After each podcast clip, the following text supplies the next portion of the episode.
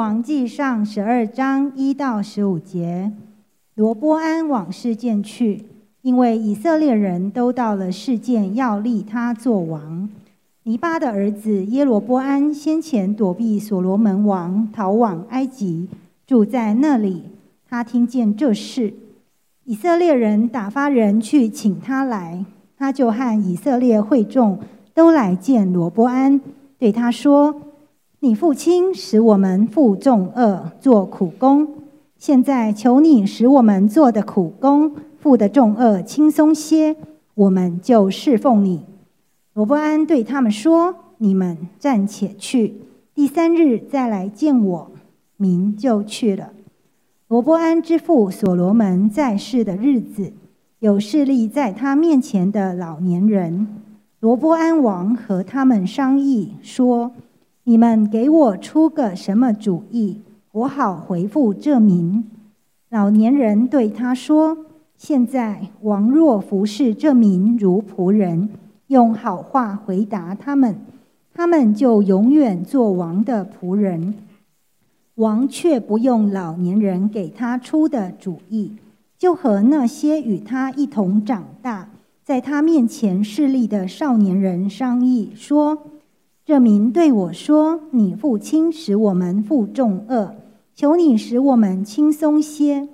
你们给我出个什么主意，我好回复他们。”那同他长大的少年人说：“这名对王说：‘你父亲使我们负重恶，求你使我们轻松些。’王要对他们如此说：‘我的小拇指头比我父亲的腰还粗。’”我父亲使你们负重恶，我必使你们负更重的恶。我父亲用鞭子责打你们，我要用蝎子鞭责打你们。耶罗波安和众百姓遵着罗波安王所说，你们第三日再来见我的那话。第三日，他们果然来了。王用严厉的话回答百姓，不用老年人给他所出的主意。照着少年人所出的主意，对民说：“我父亲使你们负重恶，我必使你们负更重的恶。我父亲用折打你们，我要用蝎子鞭折打你们。”王不肯依从百姓，这事乃出于耶和华，为要应验他借示罗人亚西亚对尼巴的儿子耶罗波安所说的话。那在这历史的关键的时期当中，我们可以看见，呃，当所罗门呃去世的时候，那那他的孩子在接接他的位置。这圣经讲了一节，圣经讲到，讲到呃尼巴的儿子耶罗波安先前躲避所罗门啊逃逃亡逃往埃及，在那里以色列人打发人去请他来，他就和以色列人会众来见罗班。这是一个历史的关键的事情，在这个关键的时期当中，呃，罗伯安在面对呃这些人，这些人又是耶罗伯安所带领的，耶罗伯安又是逃亡，在呃在所罗门的时候逃亡到埃及去的，哇，这个很复杂的一个一个全面的一个关系啊。那这个关系，那你如果是。呃，罗伯安，你会怎么样的来面对这样的一个一个复杂的一个一个局面呢？呃，其实呃，我们可以看在这个在这一幅情况当中，你会发觉有危机，但是也有转机。你会发觉有有有他无法克服的困难，也有他很大的优势。很多时候，在一个情况之下，我们面对一些挑战的时候，呃，我们习惯的，呃，用一些我们思考的模式。等一下我会讲啊，呃，在这个时候，罗伯安在面对这样的情境的时候，其实，呃呃呃，耶路伯安跟这些群众来找罗伯安谈的时候。啊，这种时候就代表，呃，以色列人他们还没有放弃所罗门所的所建立的王朝，他们还在盼望有一个机会能够使他们的生活能够改善。那所以他们简单的就用一个一个一个单纯的一个一个动机，就是他们的动机就是说说很累很累了，这么大大幅的动员，长久的动员，从建圣殿到建王宫，这这还有还有很多的事事境的一些防卫攻势，太累了。以色列人其实其实他们所谈的这些都是。很合理的。其实，在这种情况之下，我们怎么样的来面对这样的一个情况？我们看，呃，所罗门的儿子罗罗伯安在面对这样状况的时候，那他他立刻会想到，呃，很复杂的一个元素在里面，因为他看到耶罗伯安，他看到这些人，那这些人说的话很简单，但，耶罗伯安在他们当中，这事情就不简单，对不对？呃，所以这件事情。呃，到底简不简简单？事实上，呃，一个智慧的人要把复杂的事情简单化，而不是把简单的事情复杂化。呃，这就是一个一个处理一件事情的一个关键。如果在这个时候他们为要去找罗伯安的时候，证明他们还没有到一个情况，他们必须要敌对跟叛变。那这个时候。我说是历史的关键期，我讲到那个关键。其实我们人生好像在很多的关键，我们遇见一些遭遇跟环境，其实环境都是一个非常关键的一个一个时期。我们说什么，我们做什么，它会产生后来很大的一个影响。一个哲学有一句话，一个很有名的一句一句话，它是一个格言呢。他讲说叫汉龙剃刀。它是来自拿破仑原始所说的话，后来这些哲学家把它发展了。拿破仑曾经说过，他说：“呃，永远，呃，永远记得，就嗯，不要把人的不尽力当做他的恶意，就是说，人只是做这件事情不够尽力，但你不要把它当做恶意。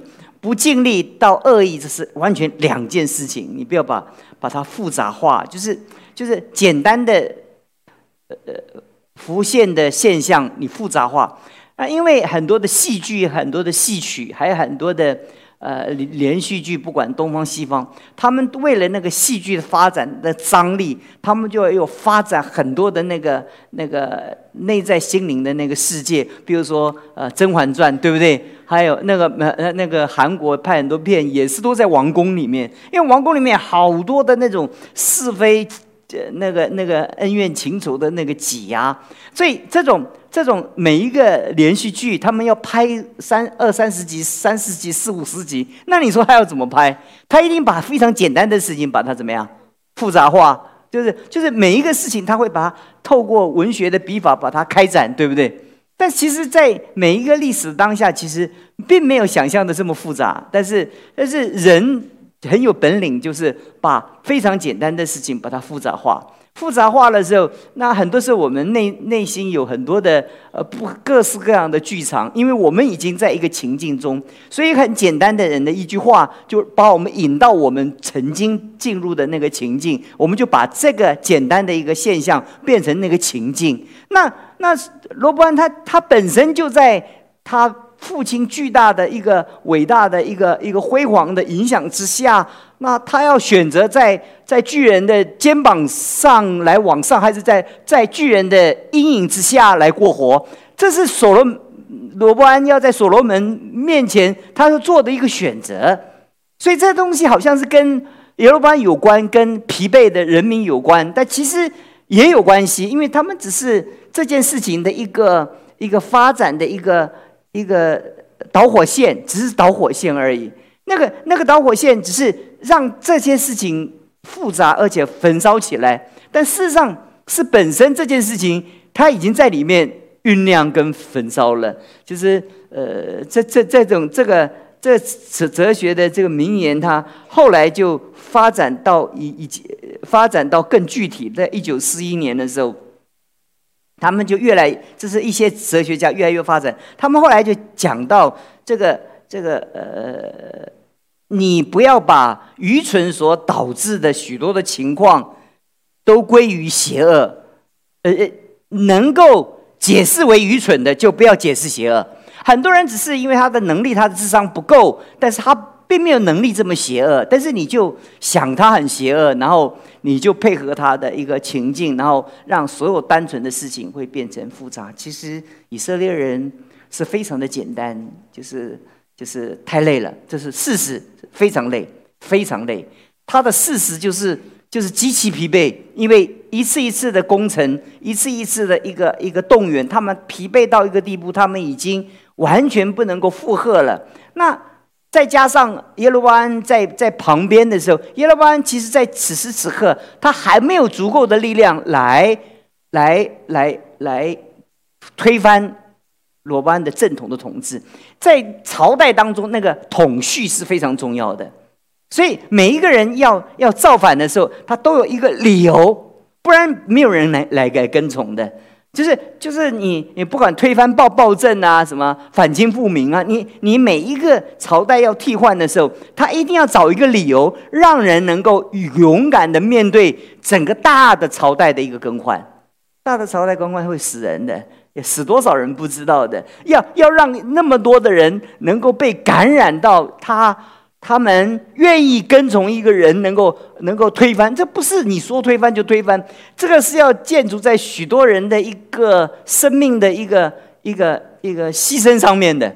所以，所以所有的人民在整个大的局面上，除非不得已，没有人会跟着去造反。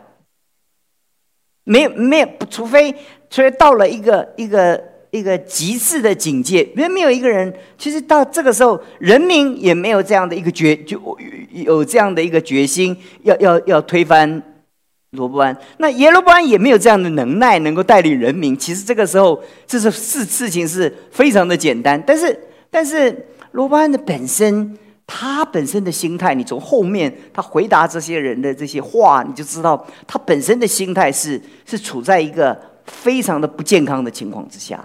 所以，当他听到这些话的时候，他自己心灵中就很多的想法跟很多的剧场、很多模拟的情况之下，他就把很多很简单的事情。变成很复杂，所以这是非常的简单。这简单，因为这些人累了。按历历史来讲，本来就累了。所以我礼拜天讲到了说，汉武帝他他征匈奴的时候，他后来为什么文景一上来的时候，就把整个汉朝的什么军事工程全部都降到最低，然后让人民休养生息。他知道再下去，他的结局就跟秦始皇一样。如果像他爸、那爸爸妈妈、祖父那么那些来在在这继续的动员，来来来来来动员全国的财力，要来要来到处去打仗的话，那国家垮了。所以他们就就尽量的减少税赋啊，让让所以就汉朝就就成成了一个文景之治的一个很重要的一个一个时期，因为他们在那个时候，他们不会去想说。哇！我的祖先，我我我的祖父，我的我的父亲汉武帝这么多伟大，那我要比他更伟大。如果他动员一百万，我要动员两百万呢，我才显示我的伟大。你等两百万，你就死，就死要死了，你就死了，你整个就完了，你就完了。可是，在这种情况之下，人选择什么呢？人有能力到什么地步呢？所以这段圣经，我们就讲到解释一个一个。一个概念给弟兄姊妹讲，就在我们生活中，其实其实大多数我们所遇见的环境都非常简单。你若误会一个人，如果你有机会当面去问他的话，你会发现他就是非常的简单。他就是因为今天在公司被老板骂了，很火大，就看刚好看到你做一件事情，他就很反感，懂我意思吧？他也没有，他也没有。有一个元素，就是把你过去所发生的每一件事情都累积起来，在这件事情故意借题发挥，其实非常的简单。但我们在领受到这种局面的时候，我们就会发展呢，又发展呢，所以我们就会就会让人就是就是就是让自己进入到很多的情境当中，人与人之间的关系就复杂化了。其实你去看历史的每一个事件，也都是如此。其实每一个人的头脑是是是，就是就是这么的，就是这么的，就是这么的，非常的简简单。其实其实你去看普丁，他的他脑脑袋中就是他的脑袋脑袋中的想法，就是就是就是北约，这个乌克兰跟北约越走越近。可是乌克兰跟莫莫斯科这么近，如果他进入北约，那他们就是一体的国防的系统，所以北约所有的军事力量就在他莫斯科的大门了。就是这个他的想法就非常的简单，所以他就严格的警告说你不可以加入北约。可是，可是梅克看见这样的情形，就极力的去。游说乌乌克兰千万不要加入北约，那就乌克兰就觉得是梅克梅克当德国是欧欧洲的头目，应该算是头目，欧盟的头目，他就觉得他看不起他，然后其他的几个就煽风点火，尤其是美国。啊，就是旁边讲讲讲讲讲讲，那那泽伦斯基就就当然泽伦斯基也是一个演员，他他假戏变成真真做到最后，最后整个局面就越走越走越走，其实。历史是不是一定要走向这个地方？其实不一定。但是，但是如果我们一直去想，一直想，如果他不是敌人，你一直想这是敌人，一直想他的动机是要陷害你，你真的创造了一个伟大的敌人，在你面前不断的成为你的对头，然后到最后你就跟他没完没了啊！终终究有一天，两边怎么样打了起来？其实你会发觉，在所有的情境中，两岸之间、乌俄还有全世界美美中的对抗，其实来来自原原原初是非常简单的一个动动机，是不是？哪哪一个国家不崛起了就不想越来越往往前走？这个很正常嘛，对不对？是不是？所以德德国总理就是最近就说，就说阻止中国的崛起是不合理的。不合理的，因为他他就是有理由和崛起啊。那每一个人，你为什么不崛起？就是你没有力量嘛。有力量一定是崛起嘛。可是，在我们生命中，我们我们就会想哇，这是很邪恶的。那想想想，那那对方就越想越邪恶，越想越邪恶，就比你想象的更邪恶。那最后这场战争就怎么样？就是必然会发生。很多的必然在我们生命中，它最后的必然是我们当初想象的，我们内心的自我设定。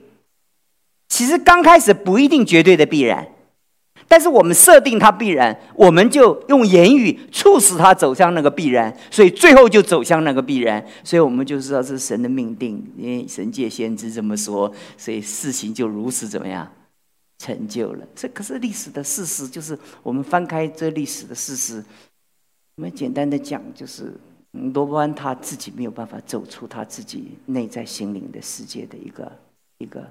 一个健康的情绪，他没有办法。他跟他爸爸比较，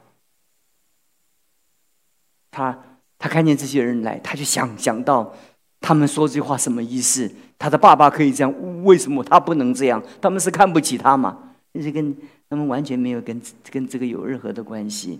所以，所以罗湾到最后的时候，呃，问了年长的人，问完了以后，然后再再去问。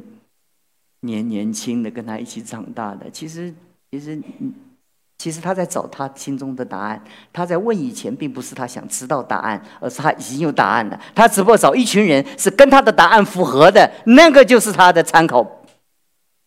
仿佛是他很谦卑的接受人的参考意见，但事实上他在决定这事情的时候，他已经决定了，他已经。把他自己的心态放在那个情境呢，就是他促使自己在那个情境之中呢，就在那个情境之中。所以很多时候，我我我常想说，很多你的敌人都是你自己创造的，你设定了，然后你你你怀疑他，然后然后你你你揣测他，然后你你猜忌他，然后你一步一步的把你自己的思想。他对他的态度推向那个你自己所设定的那个那个轨道，所以那慢慢慢慢慢慢，他本来是是就是这种臭脾气个性，非常的简单。你如果连理解他，就可以化解他；但是你如果不理解他的话，你就会跟他对立。那对立的结果就是两个，就是最终的冲冲撞。冲撞的时候。很多冲撞的结果，它不是你预期所预设的一个一个结果。所以刚开始的时候，这个世界就就以为是这样。所以从很多的角角度来来讲，每一个人都活在自己的想想法之中。想法之中。那所以，所以这个世界会那么乱啊？这个世界局面那么乱，或者我们的人际关系，或在职场，或者我们我们在在在在在家庭当中，其实很多的很多的破碎的关系是我们自己设定的，设定的。所以，所以心想怎么样，事成，这很可怕，懂我意思吧？我我想中乐透，事就不成。你懂不懂我意思？其实很多事情你想了不成，但是有一些事情你想了必成。那但是差别在到底在哪里呢？你为什么想说我想做总经理就没有办法事心想就不事成？那结果我我想的不好的事情就心想就怎么样就事成？所以人家说就说你你你如果说不好的话，不好的事就临到；那你说好的话呢，好像好的事不一定临到你。所以说，我们里面常常常很纠结在那个情况之下。但事实上，我就跟弟兄姊妹从这段圣经，我就跟弟兄姊妹讲一个观念：汉龙剃刀，记住今天这一句话，要剃掉你，剃掉你生命中那些多余的那个猜忌跟那种那种不健康的情绪。你可以用简单的推论的，他觉得他为什么讲话这样？哎呀，太累了。嗯他为什么这样讲？哎，可以理解。你知道为什么可以理解他？做那么久还是这个职位，他的人生，他为什么他啊？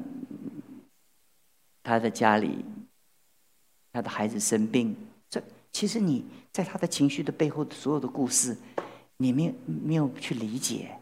你要理解的话，你就发觉每一个人背后都有一个故事。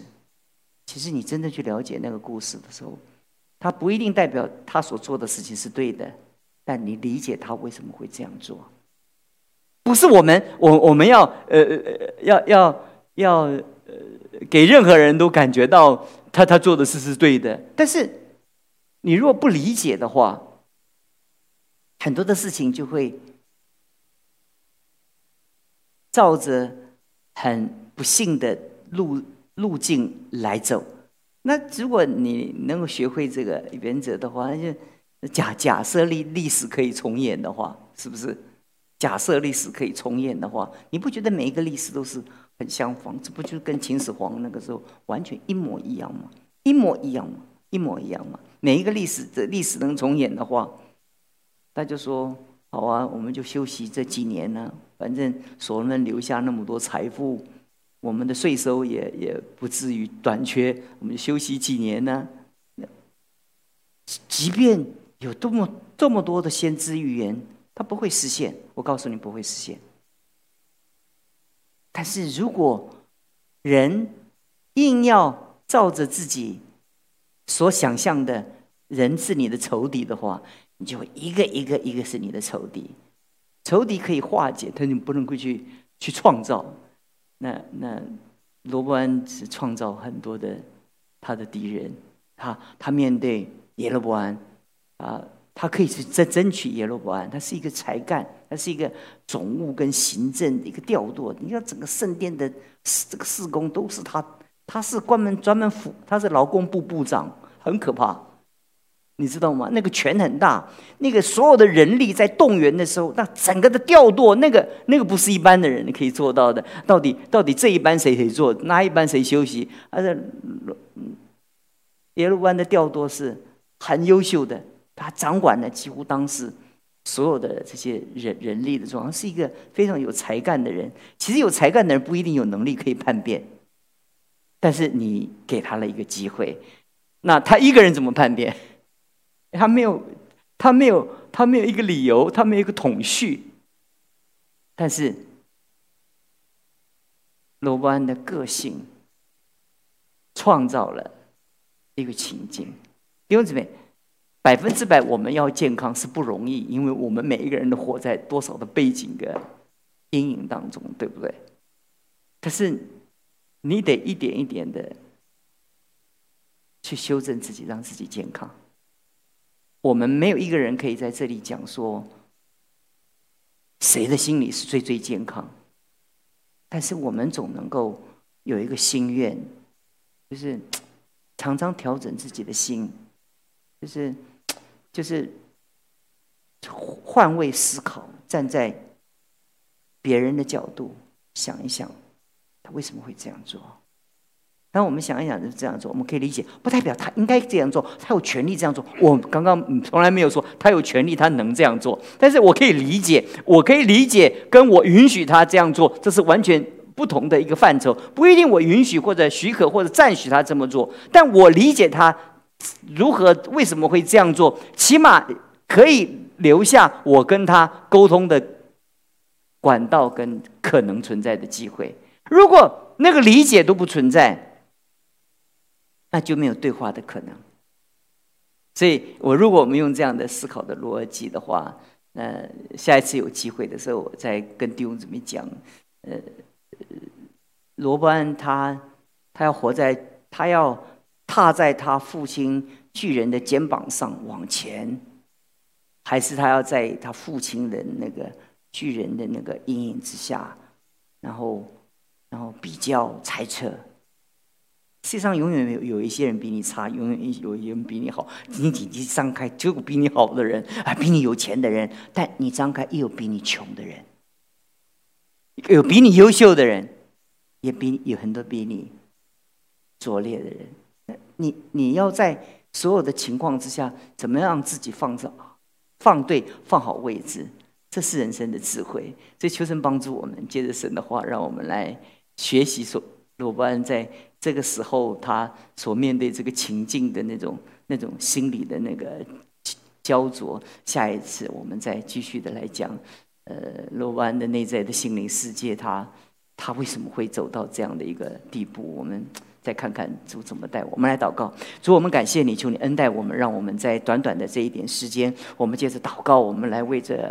圣诞节的这个圣诞夜，多少年来难得有一个机会，主我们已经朝着我们的目标，要达到我们的目标。但达到目标，我们又发生我们许多我们原初没有想象想到的一些问题。但主，我们感谢你，这个路既然走出去了，你必为我们开路。呃，主啊，事情既然既然已经起航了，但是我你一定会带我们。走到我们必然会走到的航道，主，谢谢你听我们的祷告，祝福你的教会，奉耶稣基督的名求。